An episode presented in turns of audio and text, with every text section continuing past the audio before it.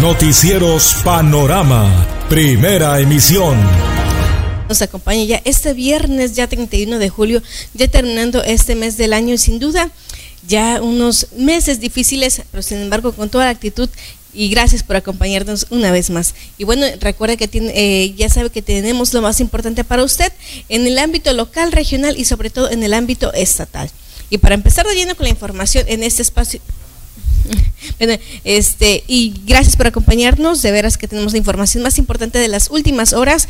Información eh, local y regional. Regional tenemos dos temas importantes, eh, tanto en Valle Nacional como en Loma Bonita. Le hemos dado a conocer que, bueno, la adquisición de medicamentos. Le vamos a explicar más adelante precisamente cómo es que en el municipio de Loma Bonita van a empezar a entregar esta dotación de, medicamentos y que sin duda van a favorecer a algunas familias de lo que es el municipio de, de Loma Bonita. Pero también en Tuxtepec, eh, la jurisdicción sanitaria, le vamos a informar más adelante que ya está realizando lo que son algunas eh, pruebas rápidas respecto a lo que es este el COVID. El resultado se da en 15 minutos y que sin duda, bueno, esto va a ayudar a las familias para que sepan si tienen lo que es esta enfermedad o no bueno, para empezar a la información, vamos a informarle del clima para bueno, saber las temperaturas que nos esperan para este día y que sin duda hay que estar prevenidos porque se espera eh, llegada de lluvias fuertes para durante este fin de semana. Vamos a ver la onda tropical número 24 se va a desplazar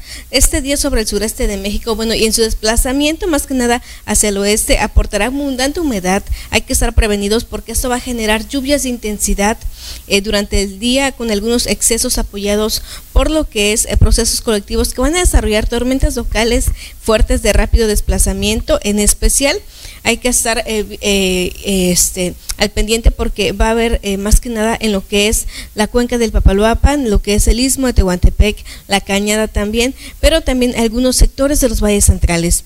Y bueno, debido a que ese escenario es muy probable la acumulación de zonas eh, de algunas zonas que se vayan a inundar, hay que estar al pendiente de los boletines que emita Protección Civil, sobre todo en eh, municipios de la cuenca que estén eh, este, muy cercanos a ríos, lo que es Valle Nacional, Chiltepec y Jacatepec, porque bueno, puede haber este, algunas el incremento en lo que es el nivel del río. Por otro lado, las condiciones térmicas se mantendrán calurosas en horas centrales del día y fresco en zonas altas. Se exhorta a la población en generar, extremar, en generar todas las precauciones debidas, esto por eh, estas lluvias que se esperan para las próximas horas. Y bueno, para la cuenca del Papalopan será un día caluroso, medio nublado, nublado con algunas lluvias de intensidad variable y bueno, eh, una temperatura máxima que se espera de los 37 grados a una temperatura mínima de los 22 grados. Hay que estar al pendiente de estos boletines que emite Protección Civil porque sin duda se esperan lluvias lo que es eh, durante las próximas horas, se esperan algo de lluvias para la cuenca del Papaloapa. Y bueno, ya sabe que después del clima, este, tenemos lo que es el reporte de la pieza, sección que hemos diseñado para que bueno, usted nos envíe sus fotografías, videos, de lo que considera importante y bueno, ya presentarlas en este espacio. Vamos al reporte de a pie.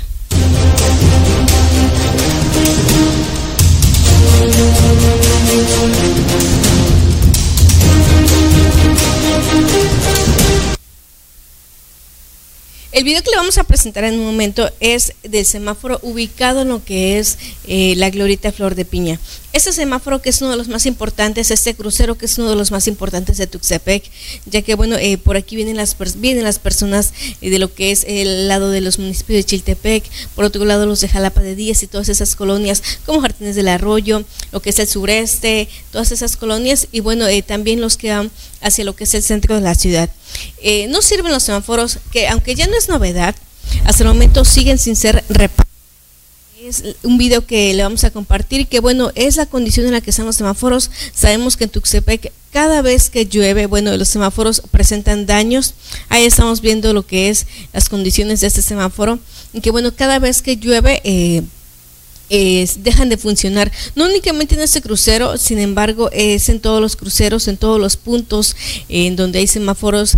Este, sin embargo, bueno, este es uno de los más peligrosos debido a que es en este crucero en donde se presentan eh, diversos accidentes y bueno, en este caso pueden aumentar lo que son los accidentes porque bueno, hay que tener este pues buscar hay que buscar la forma de, cruzar en caso en horas eh, donde el tráfico es muy es mucho hay que buscar eh, la forma de cruzar hay que esquivarnos hasta lograr pasar y bueno esto puede eh, provocar algún accidente en lo que es este punto de lo que es la glorieta Flor de Piña. Sin duda, este, el tema de los semáforos eh, siempre ha dado, se ha, dado mucho de qué hablar por el tema de la inversión que se hizo para la instalación de estos y que bueno, eh, siempre presentan fallas. Hubo un cambio en lo que fue el semáforo eh, de lo que es el muro Boulevard y el muro del Boulevard, si no me equivoco, el, el, cuatro car, el cuatro caminos, el cuatro carriles. En este punto eh, cambiaron un semáforo,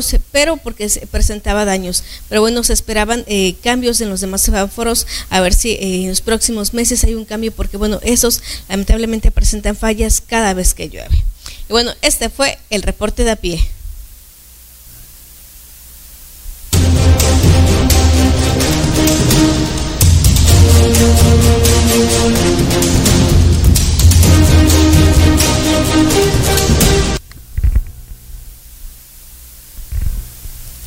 Bueno, eh, vamos a hacer una breve pausa para continuar con más temas respecto a lo que son los casos de COVID y más información respecto de este tema. Vamos a una pausa y regresamos. Muchas gracias por estar con nosotros en esta mañana. Son las 8 de la mañana con 12 minutos.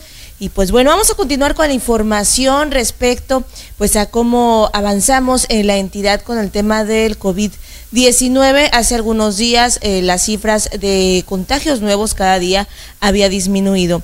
Este, en el, el corte más reciente presentado el día de ayer, 30 de julio, pues la cifra se elevó a casi 200 casos, son 178 nuevos casos que se registraron para este, para este nuevo corte, lo cual, pues bueno, todavía pone eh, en alerta a los municipios, a, toda la entidad para mantener resguardadas eh, pues a los grupos vulnerables, para mantener el aislamiento social de manera importante.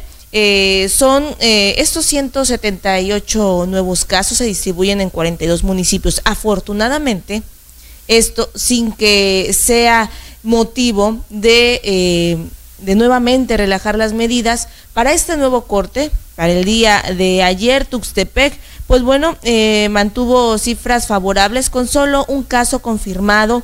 Esto eh, ya lo hemos repetido y no nos cansamos de hacerlo porque es importante que usted entienda que solo es de las personas que acudieron a hacerse una muestra de COVID eh, a un servicio público de salud como IMSS, ISTE o a través de los servicios de salud de Oaxaca, es decir, en la jurisdicción.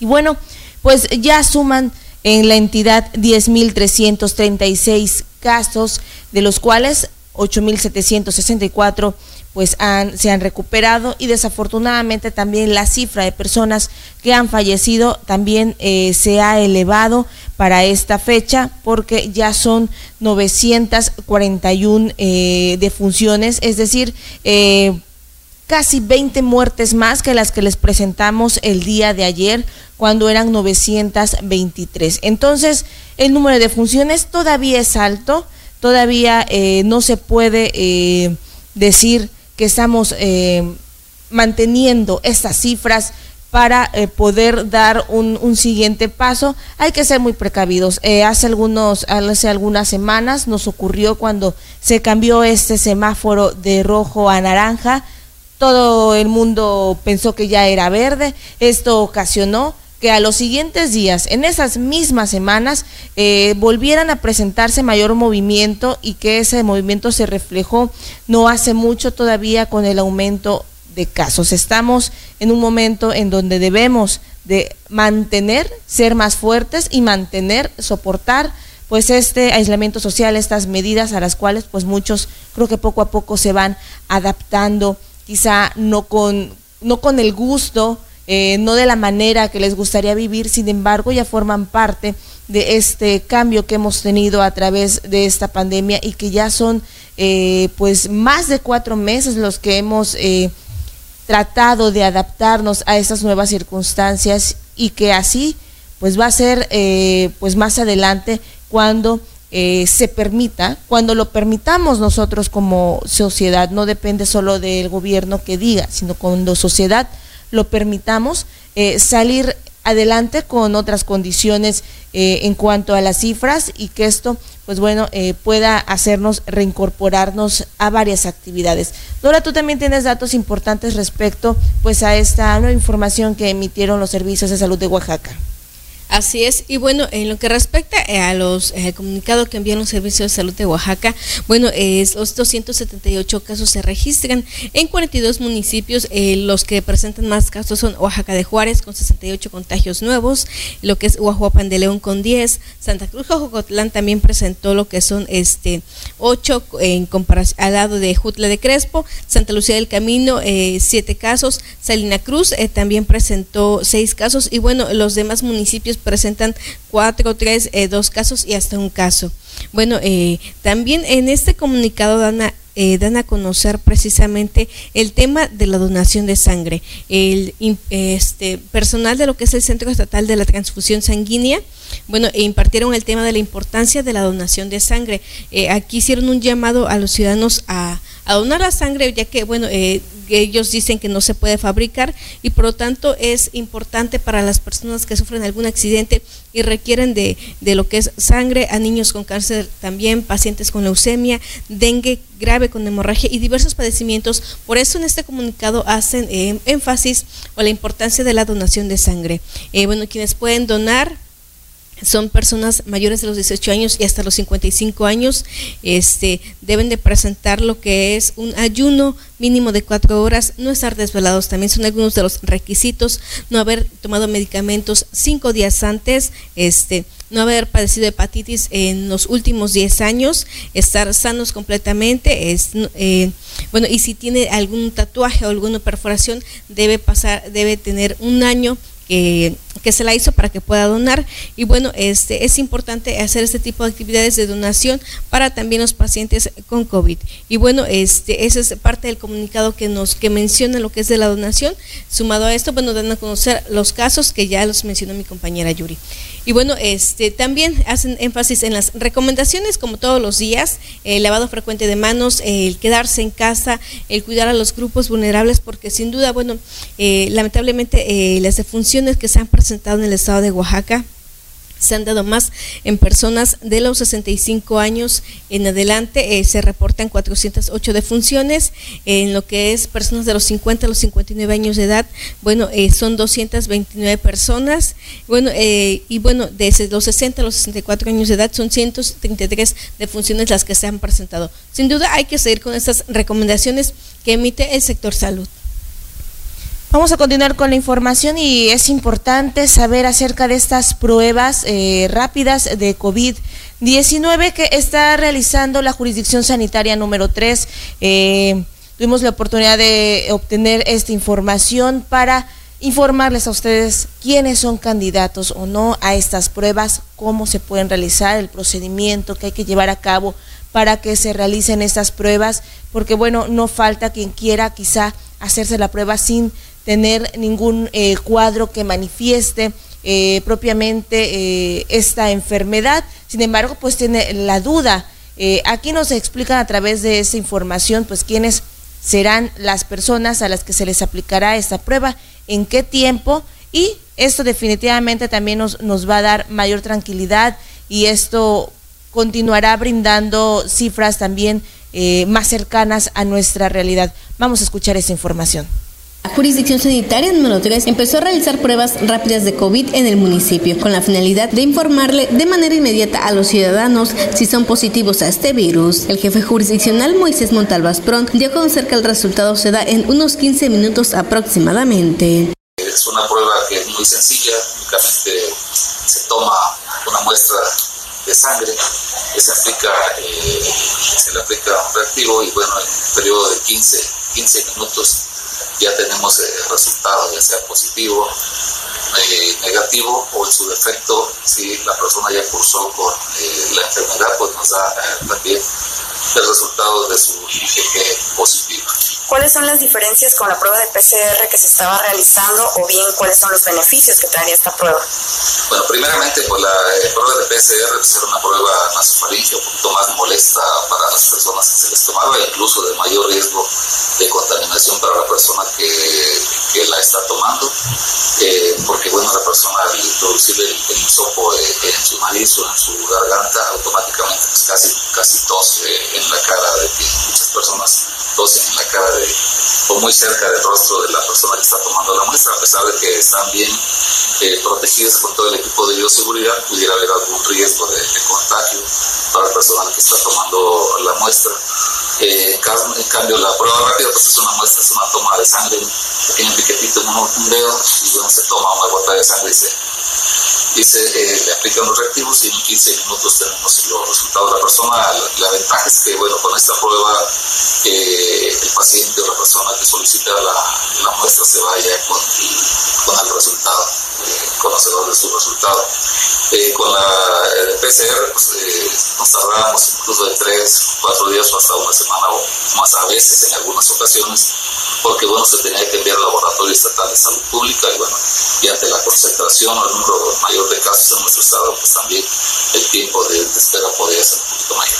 Por ser más rápidas, podrían atender a más personas, pero antes deben de agendar una cita. Bueno, primeramente notificarle o informarle a la ciudadanía de la cuenca de Papalapa que estaremos atendiendo los teléfonos de 8 a 15 horas eh, para que llamen a los teléfonos 287-141-9892 o al teléfono 87-562-25, esto a partir de las 8 de la mañana hasta las 3 de la tarde, para que eh, se les programe ya sea para el mismo día o para el día eh, posterior a su, a su, llamada. Es importante que, que nos hablen porque bueno, les estaremos levantando un estudio epidemiológico, el cual ya no se estaría levantando al momento de la, de la toma para evitar concentraciones y que si alguna persona llegara con, eh, que ser positiva y alguna no, bueno, que evitar que se encuentren en el momento, en el lugar de, de la toma y de esa manera eficientar y hacer más rápida eh, la toma de la muestra sin mayores riesgos tanto para la persona que la está tomando como para los pacientes o las personas que llegan a demandar. Cabe hacer mención que anteriormente en la jurisdicción empezaron a realizar las pruebas domiciliarias, pero debido a la demanda que existía decidieron instalar un módulo en las instalaciones de la jurisdicción. Ahora son las pruebas rápidas las que están realizando. Con edición de Jafet Carrillo, informó Dora Timoteo. Es un momento en lo que es el municipio de Loma Bonita. El gobierno municipal, en coordinación con el DIF, pues eh, compraron lo que es eh, medicamento para tratar a los pacientes con COVID. El, ya en lo que es el jefe, el director de salud de este municipio, informó que este medicamento se va a dar siempre y cuando eh, ya sean valorados eh, para que, bueno, no estar desaprovechando lo que es este medicamento. Vamos a ver esta información. El director de salud de Loma Bonita, Carlos Enrique Flores Vargas, dio a conocer que tras una compra que hicieron de mil cajas de ivermectina, se les dará el medicamento a los lomabonitenses de manera gratuita. Pero nosotros tenemos una cosa muy importante, la medicina basada en evidencia. Para que yo, por lo mismo acabo de decir, yo tengo que tener un juicio clínico y antes de usar la ivermectina tuve que usarla en cierta cantidad de pacientes y ver qué resultados me dieron. Y al darme buen resultado, la citromicina, la ivermectina, el Tylex, ¿verdad? Y la, y la dexametasona. En eso hice un estudio, ¿verdad? De cierta cantidad de pacientes, vi los resultados y es los resultados que me avalan para poder seguir usando este tratamiento. Quiero decir que ya cuando el paciente presenta síntomas, los síntomas del, del COVID va día a día, la, la anosmia, la desglucia, la fiebre, el dolor de cuerpo, pero sobre todo muchas enfermedades virales me pueden producir los mismos síntomas. No todo es COVID. Que quede claro, la única diferencia es la tos seca. Por lo tanto, en caso de que alguien requiera de estos medicamentos, la Dirección de Salud, en coordinación con el DIF, estarán regalándola, pero basados en un estudio médico. Además, hizo un llamado a los ciudadanos que presenten síntomas para que acudan al DIF para que sean atendidos. El DIF le regala, ¿verdad?, totalmente la ivermectina que el, que el don Ray, el, presidente municipal y la señora Carmen consiguieron. Se les da el medicamento en forma gratuita. La atención es gratuita. Si ameritan radiografías o lo demás, dependiendo el paciente que sea, ellos harán su radiografía en forma particular, porque no tenemos rayos X nosotros en el DIF. Llevamos un día a día. Día a día estamos manejando pacientes de COVID, pacientes con sospecha de COVID, pero nosotros tenemos un protocolo, ¿verdad? Y nos basamos en un diagnóstico clínico epidemiológico. Cuando es un paciente de riesgo, nosotros hacemos una radiografía y sobre eso basamos nuestro tratamiento para decidir la conducta médica, pero teniendo siempre nosotros un juicio clínico primero para dar un tratamiento. Los pacientes vienen a mi, a mi, consultorio y algunos y otros estamos haciendo, estoy haciendo junto con el DIF municipal y el gobierno municipal una campaña en el DIF municipal en el cual estamos este, atendiendo a los pacientes de COVID, sospechosos de COVID para hacer un diagnóstico, tratamiento y ver la evolución que llevan día a día. El director además recomendó a los ciudadanos seguir con las medidas necesarias y sobre todo cuidar a los grupos vulnerables de este municipio. Con información de Ángel Ordaz, reportó Dora Timoteo.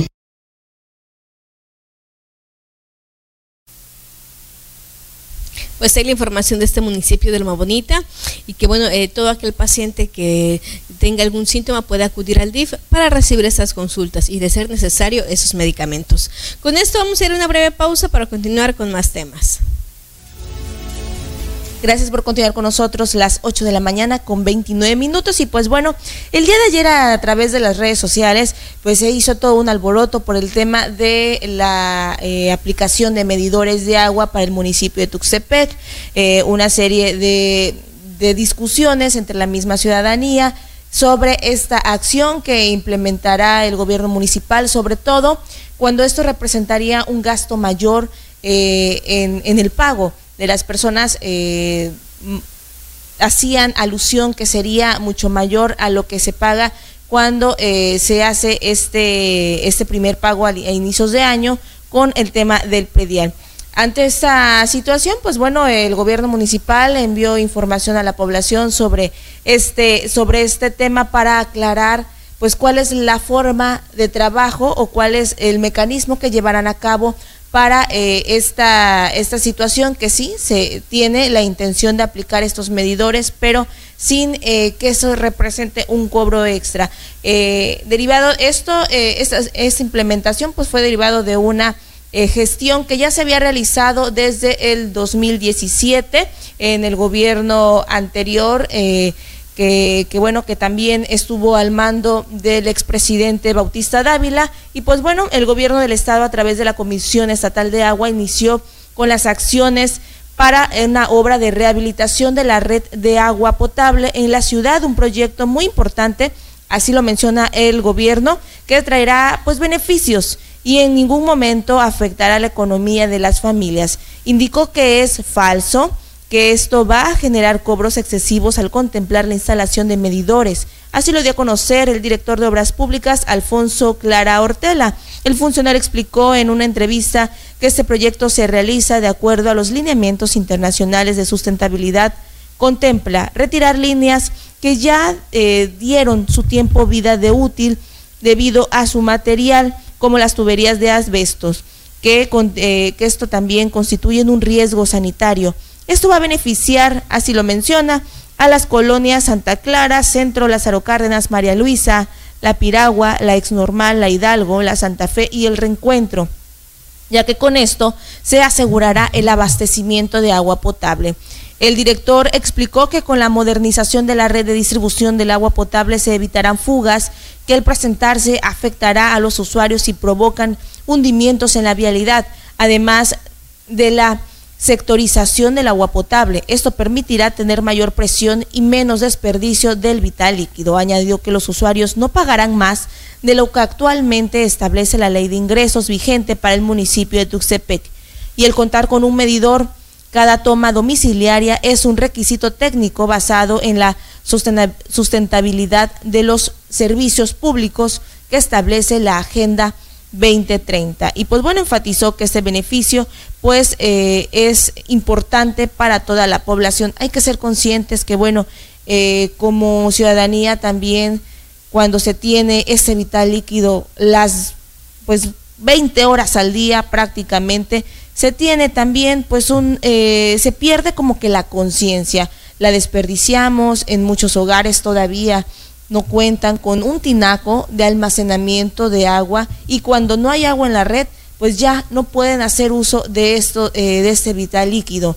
eh, en otras ciudades, hay que compararnos también con otras ciudades en las, eh, en las que, bueno, ya el, el abasto del agua, aparte de tener medidores, está restringido por días. Hay que ser eh, conscientes de que, bueno, todavía en Tuxtepec contamos con agua, pues digamos que todos los días, durante casi todo el día, y entonces, pues bueno, vamos a, también como ciudadanía a concientizarnos sobre el uso, sobre el almacenamiento de este vital líquido que eh, no podemos eh, darlo por hecho que toda la vida vamos a contar con estos servicios y también de esta manera pues más amplia. Más adelante también estaremos eh, al pendiente de la respuesta ciudadana sobre esta implementación o sobre esta, este proyecto que tiene el municipio que si bien eh, ya lo tiene contemplado, hay en muchas ocasiones que la misma ciudadanía actúa para que no se lleven a cabo y estaremos al pendiente de cómo es que se va, eh, va a ser este procedimiento y si llega a culminarse. Hay más información importante, Dora, también eh, de lo que ocurre en nuestra región. Así es, y bueno, eh, la necesidad ha obligado a los habitantes de San Bartolo a utilizar el puente que prácticamente está un 90%, todavía no está terminado, pero bueno, eh, algunos, eh, algunos habitantes de San Bartolo han decidido usarlo, a pesar del llamado de la agencia, de lo que es el agente municipal, respecto a, a no utilizarlo, a no cruzarlo para evitar accidentes. Vamos a ver esta información.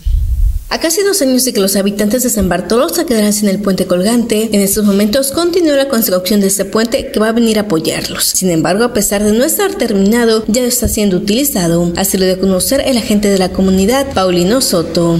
Eh, pues al 100% no creo, ¿eh? Algunas este, personas que a lo mejor tienen este, la necesidad de cruzar ahí este, el puente, yo creo que sí, este, pues se han dado la tarea que siempre hasta sin sin este, medir los riesgos, han seguido ocupando el puente. ¿eh? Tenemos ese reporte, aunque se le ha mandado avisar a la comunidad de que deben de cuidarse, deben de, pues ahora sí que no utilizar el puente porque pues puede, puede ocasionar un accidente, ¿no? Hasta el momento, dijo el agente que no han acordado con el presidente municipal Noé Ramírez Chávez de cuándo se va a inaugurar este puente que lleva un avance del 87%. Ahorita por la contingencia y cómo estamos ahorita por la por el tema COVID, pues este no hemos podido tener ese acercamiento con el presidente, este dado que ya teníamos hasta cierto momento una fecha, mencionan que, en septiembre, pero bueno, tenemos que platicar con él, con Noé Ramírez para este ahora sí que entablar esa plática y ver cómo va a quedar esa situación de, de la entrega, no recepción de del puente o más bien de la inauguración del puente colgante. Y es que casi son dos años de que el puente fue cerrado debido a que presentaba daños en su estructura. Posteriormente iniciaron los trabajos en el mes de marzo del 2019 y a más de un año sigue sin terminarse a pesar de la falta que hace. En cuanto al problema del agua que tenían en la comunidad, comentó que siguen vigilando que el pozo siga funcionando bien ya que hace unos días presentó un problema, lo que dejó sin agua a los habitantes de esta agencia. Con edición de Jeffet Carrillo, informó Dora Timoteo. Bueno, y este fin de semana, como parte de las medidas implementadas por el gobierno municipal para eh, la contención de los casos eh, de COVID-19, pues se hace el cierre del comercio no esencial. Vamos a recordarlo, esta eh, actividad o estas acciones que comenzaron desde la semana anterior, de manera específica con lo del cierre de los en el fin de semana para el comercio no esencial y también, bueno, a partir de hoy también empieza nuevamente el tema de la ley seca de la 90 de bebidas alcohólicas. Hay que estar eh, al pendientes como ciudadanía que se cumpla también con esas restricciones aquí. Bueno, pues eh, esa es eh, la imagen que circuló desde el, el, tiempo que se dio a conocer esas medidas en la que se faculta a la Dirección de Desarrollo Económico y Turismo para establecer los acuerdos en el comercio formal no esencial para el cierre total de labores siempre que eh, el semáforo de riesgo epidemiológico lo permita los días viernes, sábado y domingo muchos eh, comercios no esenciales, principalmente lo de venta de ropas, quizás zapaterías y otros eh, productos, no abrirán durante este fin de semana o al menos estarán con las cortinas abajo. Y bueno, y que esta medida eh, se estableció hasta el 2 de agosto, que comenzó desde el 20 de julio. También estaremos al pendiente si el Cabildo va a volver a sesionar como lo ha hecho el municipio de Loma Bonita y eh, determinará si continúan estas medidas o se cumple con este plazo de hasta el 2 de agosto con el tema del comercio. Y bueno, vamos a estar también al pendiente de que se cumpla el tema de la ley seca durante este fin de semana que todavía entra con, eh, en, este, en este plazo para la aplicación de estas restricciones. Vamos con más información, Dora. Así es, y para comentar que, bueno, tres comunidades de lo que es el municipio de Jacatepec se verán beneficiadas con una obra. Las comunidades son San Felipe, Tilpan, lo que es La Joya y La Raya, la comunidad de La Raya. Esas comunidades, bueno, eh, eh, van a ser beneficiadas con una construcción prácticamente de 130 metros lineales de lo que es el concreto hidráulico de la calle Hidalgo. Eh, se van a ver beneficiados y con eso, bueno, van a transitar de manera segura. Toda esta, esta obra, pues fue una gestión de lo que es el diputado federal Irineo Molina Espinosa, un beneficio más para esas comunidades. Y bueno, eh, ahí estamos, tenemos creo este uno de los mensajes de una de las personas beneficiadas de esta obra. Pues de antemano agradeciendo al licenciado Irineo Molina Espinosa como diputado federal de nuestro distrito, la carretera que se construyó en esta colonia del ejido Realecona, La Joya Santa María Jacatepec. Este es un trabajo, un proyecto que se inició a partir del mes de noviembre, desde el día 21. Se dio este inicio con la participación ciudadana de esta comunidad de tal manera que de largo son 130 metros por 6 metros, 7 metros de ancho, con un total de mil, como de 1300 metros cuadrados aproximadamente, en la cual se beneficiaron con más de eh, con más de 1500 familias, que corresponde a una población total la mayor de 2500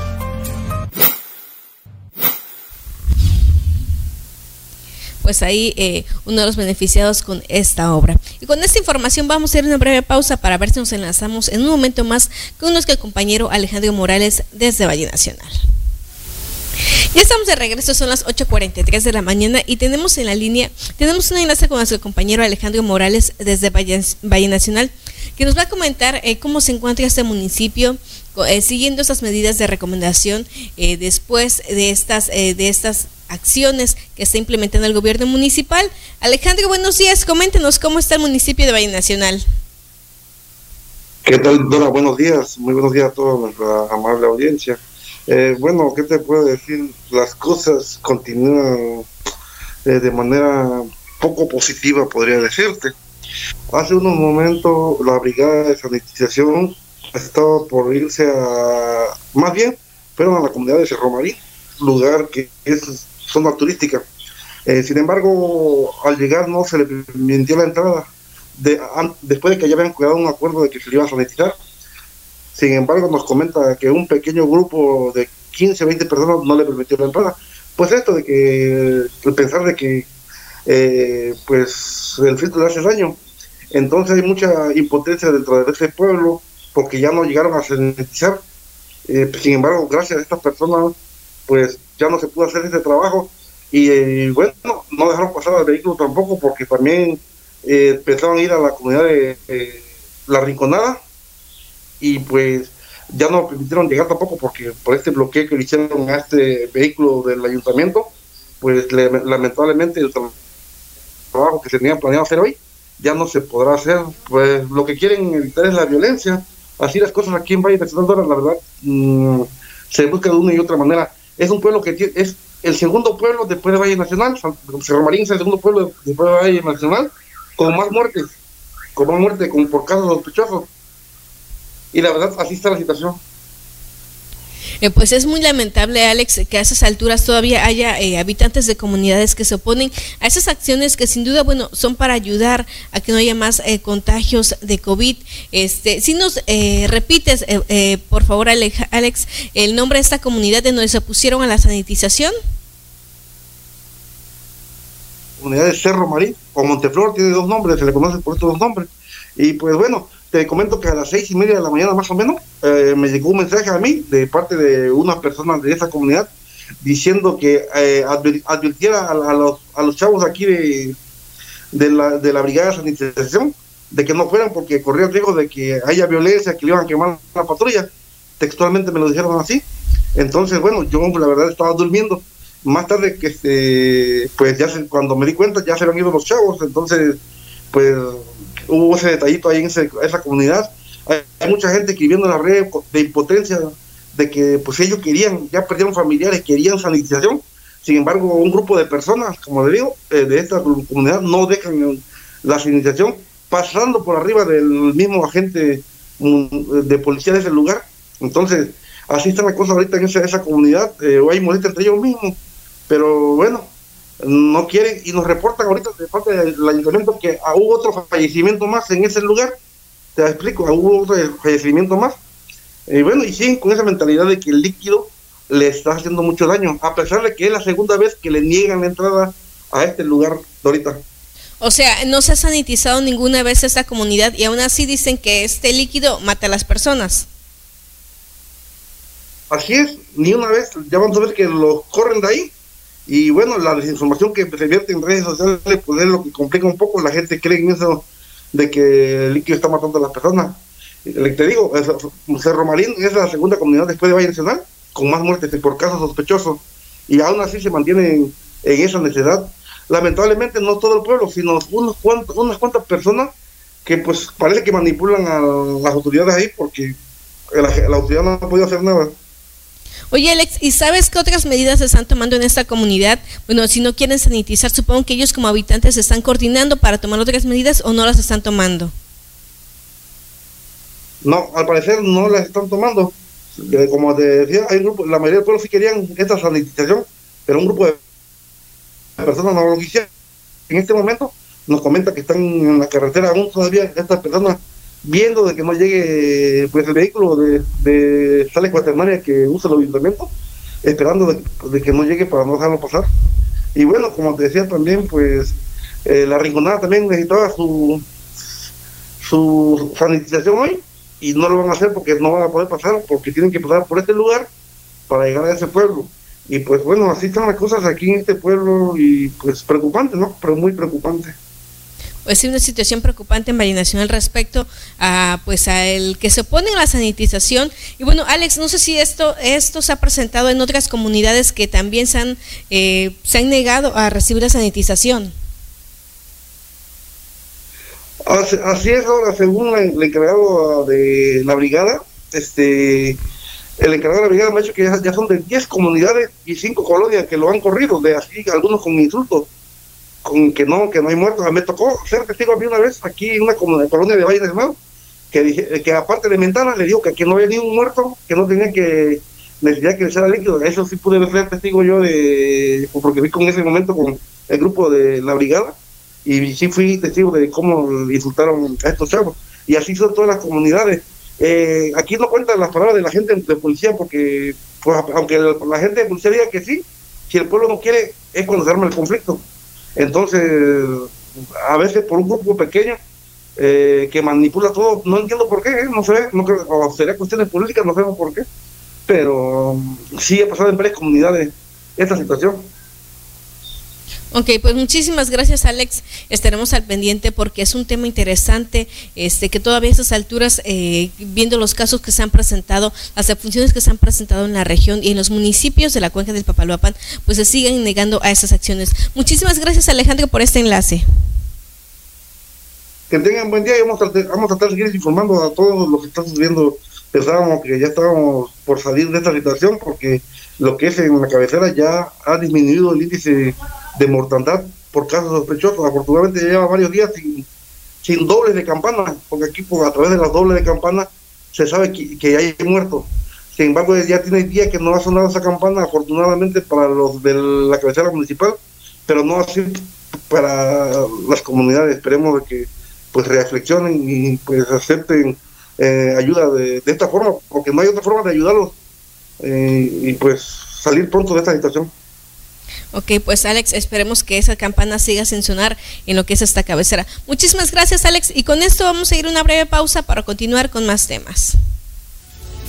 Vamos a continuar con la información. Muchas gracias por continuar con nosotros para estar bien informados de lo que ha ocurrido en nuestra entidad. Y pues bueno, eh, vámonos a la capital oaxaqueña para conocer el tema de los normalistas, una manifestación que el día de ayer eh, emprendieron. Esto para exigirle pues eh, a las autoridades estatales el reconocimiento de este semestre que bueno son normalistas de una escuela nada más de la del Creno, la que se ubica en la capital oaxaqueña. El resto de las normales, los eh, estudiantes fueron aprobados en su semestre, sin embargo, a estos estudiantes el tema se complicó porque al parecer fue la dirección de esta institución la que no presentó a tiempo, en tiempo y forma, pues eh, los documentos o las evidencias. Ahora, pues enardecidos los normalistas porque no les aprobaron este semestre, el día de ayer realizaron una jornada de protestas en la capital. Estudiantes normalistas bloquearon la calle de Díaz Ordaz en el centro histórico de la ciudad de Oaxaca. Exigen a las autoridades educativas que les sea validado el semestre, tal y como lo mandató el presidente Andrés Manuel López Obrador. Eh, creo que hay un decreto que por parte del presidente donde nos dice que tenemos que avanzar todos a nuestro siguiente año y no veo el por qué este personaje, el licenciado Carlos Cuevas, este, esté pues violentando el, derecho del normalismo, ¿no?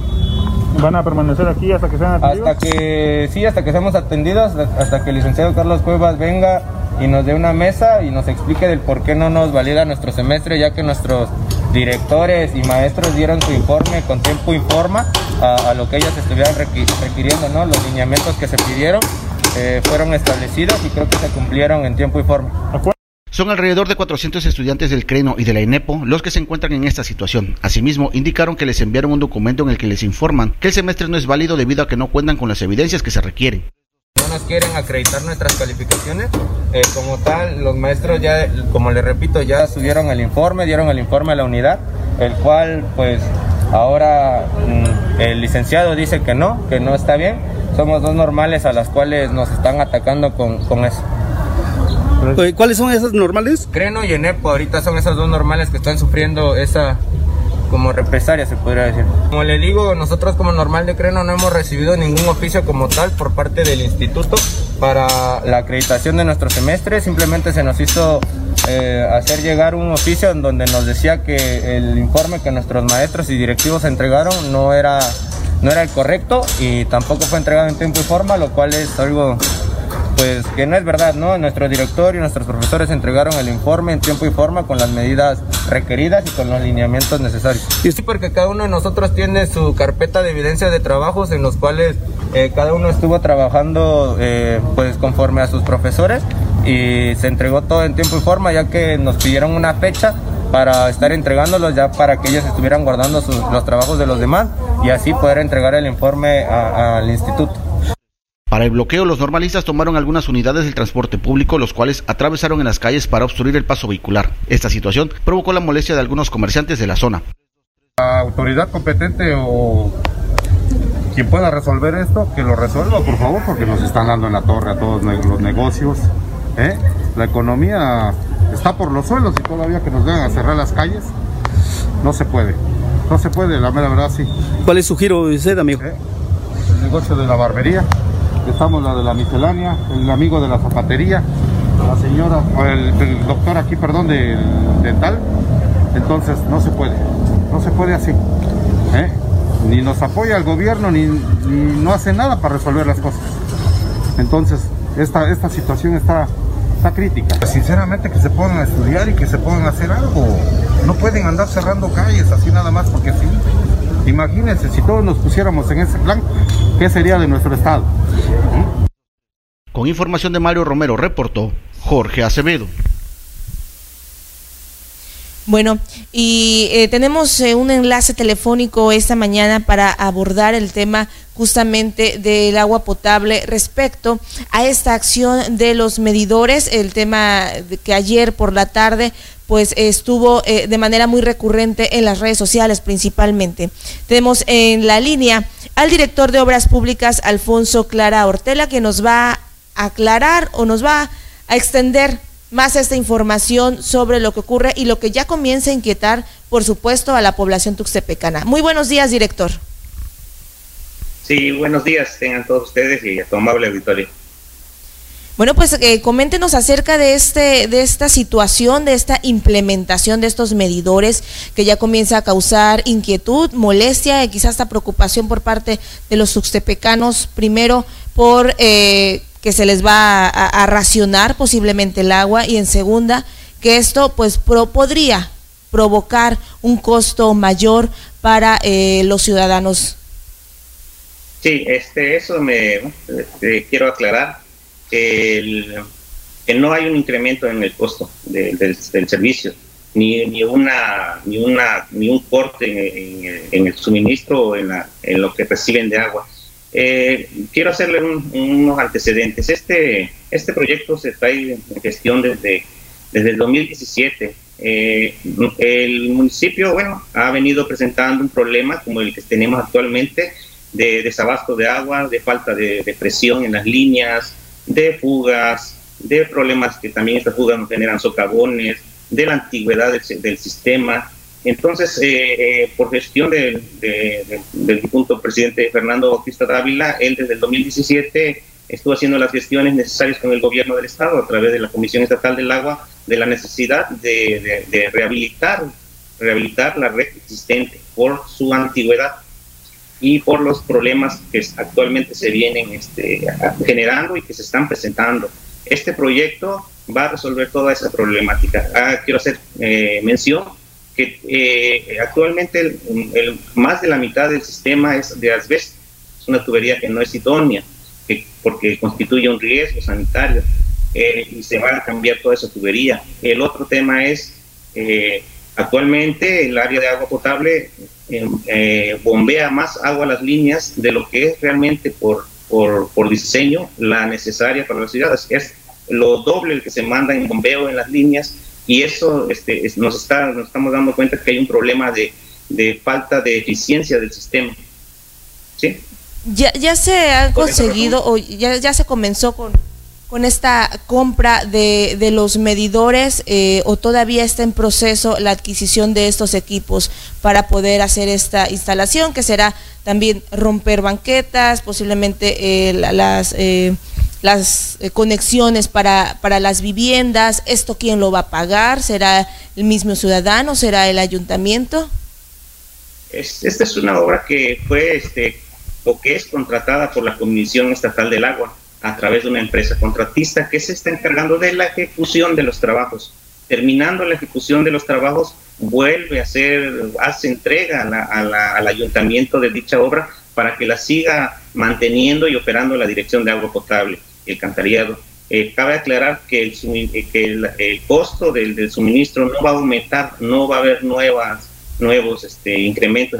Nosotros como administración somos sensibles al tema que, la pandemia está causando y que el tema económico que también está golpeando a, todos este, sin distinción. Entonces, no hay ni un cobro en ese sentido de más o excesivo. Eso se tiene que pasar a través de una ley, no se puede hacer de manera este, intransigente o, autoritaria. ¿Cuándo comenzará a, esta obra entonces? Eh, de 493 días naturales. Está eh, pensado terminarse en diciembre del 2021. Nosotros nada más tenemos que proveer de la infraestructura necesaria que, ah, que necesita toda la ciudad. Todas las ciudades, como en el caso de la capital del estado, tienen un sistema eficiente, nuevo, este, este, que sea necesario para que la gente no, no, no tenga carencias en, ni en la cantidad ni en la calidad del agua. Eh, este, este proyecto no hay que perder de vista es un proyecto que va a beneficiar a los que siguen adelante de nosotros. Nosotros no vamos a hacer entrega a los que vengan en la próxima administración de la operación para que ellos reglamenten el tema de, de las cuotas o del tema eso que se tiene que hacer por vía ciudadana. Oye, director, este, ¿cuántas tomas eh, se van a cambiar? Más de 2.000 tengo entendido, ¿verdad? De nueve colonias aproximadamente, ¿o cuántas? ¿Y qué colonias? No sé si me pueda mencionar las colonias. Son tomas domiciliarias de 2.393, que es la que tiene este, actualmente considerado el, proyecto. Y son las colonias beneficiadas son las siguientes, es la Santa Clara, la Colonia Centro, la Colonia Piragua, la Lázaro Cárdenas, la María Luisa y la Colonia La Piragua. ¿En qué cambiará o en qué cambiaría eh, una, una toma de agua? Aparte, bueno, los que resolvería, usted ya lo menciona, el, el, la manera o el sistema de la red de, agua, eh, de agua potable. Pero, por ejemplo, si una persona tiene una, eh, una cisterna, tiene un mayor acumulamiento de agua y y por lo tanto quizá refiera un mayor consumo de agua. Esta persona eh, seguirá entonces pagando lo mismo que se establece en, en, el predial como lo ha hecho en años anteriores y que para el 2022 va a pagar entonces lo mismo que ha estado pagando en otras ocasiones o va a variar en algo a través de este, eh, de este nuevo sistema, de estos nuevos medidores. Eh, hay, quizá es reiterativo a lo que usted ya nos ha mencionado eh, en este hace algunos minutos, pero bueno, sigue siendo la inquietud de la población, sobre todo de quienes cuentan con estos sistemas de, de cisternas para tener abastecimiento siempre en sus casas. Aquí cabe hacer la aclaración que este efectivamente se va a seguir pagando actualmente lo mismo, porque no hay una reglamentación todavía este, por cabildo donde se diga que se tenga que pagar un incremento.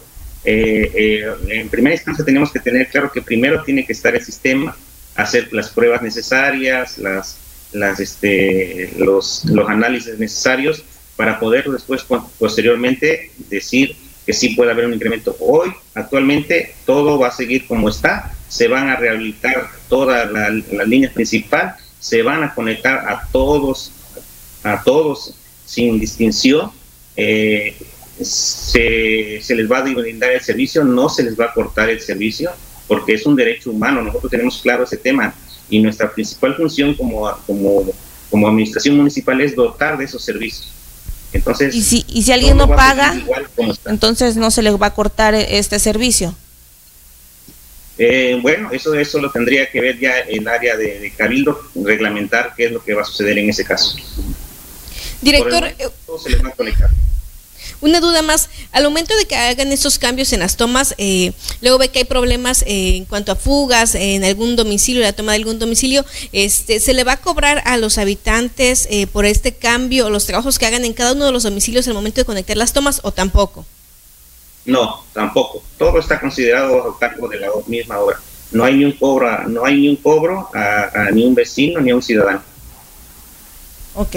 Bueno, pues eh, ha quedado más, eh, un poco más clara ya esta información, que bueno, como usted lo menciona, con el paso de esta obra, pues también eh, se irán resolviendo estas cuestiones y que una vez que quede implementado, entonces, pues, como usted lo menciona, ya no hay marcha atrás y una vez que quede implementado será el cabildo quien tenga que hacer la reglamentación indicada para el funcionamiento pleno de estos medidores para el municipio de Tuxtepec principalmente para el casco urbano.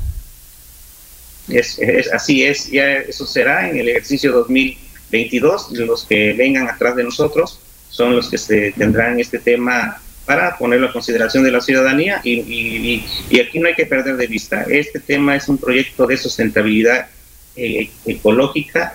Este, estamos suscritos a una Agenda 2030 donde tenemos que cuidar el bien vital que es el agua. Muy bien. Bueno, pues muchísimas gracias, director, eh, por aclararnos esta información y estaremos al pendiente. Sí, gracias.